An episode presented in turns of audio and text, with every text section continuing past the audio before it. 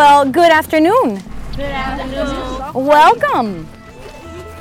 I am Ranger Yvette. I know you guys have been on the bus forever and ever and ever, but we promise you three days of jam-packed fun. Can you handle that? Yeah! Okay. Well, these students have just arrived here at camp. They have been in a bus probably a little over an hour.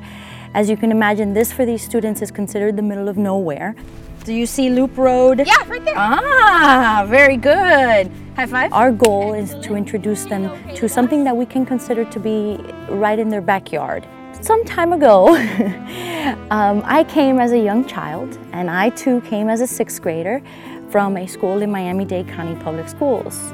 My parents were very, very hesitant. As a matter of fact, I had to beg quite a bit. I came to camp here at Loop Road at Environmental Ed Center and I spent three days and I will tell you that I can remember every single day just as if it were yesterday. It's nice to meet you, Celine. Nice to meet you. While here at camp, one of my favorite activities, and it still is today, is slough slogging. That is a wet hike that we take the students on, and it is in the Cypress Slough. We have students go in about knee deep and investigate what they will find in that Everglades community. I was 11 years old and I visited this cypress slough. I had such fears, such apprehension before entering, like many students do today.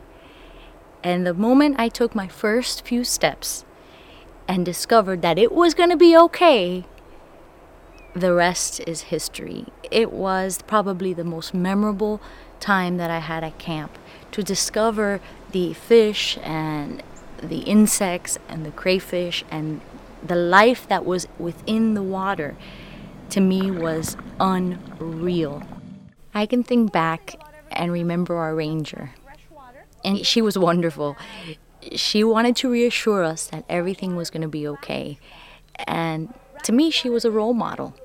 Does anybody know, show of hands, the name of the bird that's on the door? Yes, right here. Anhinga. Anhinga! Excellent. This is an anhinga.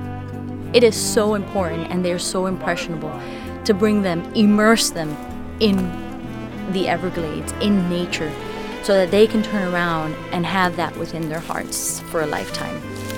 I think I want them to take away a newfound love, respect, and just that same flame that lit in within me as a sixth grader. I just hope that I can just turn that little flame on just a little bit so we can continue to foster that love for nature and our environment.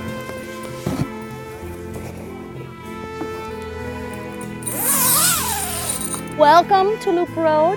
Have a blast, and I'm going to turn it over to Ranger Nick. Applause for Ranger Yvette. Thank you, thank you.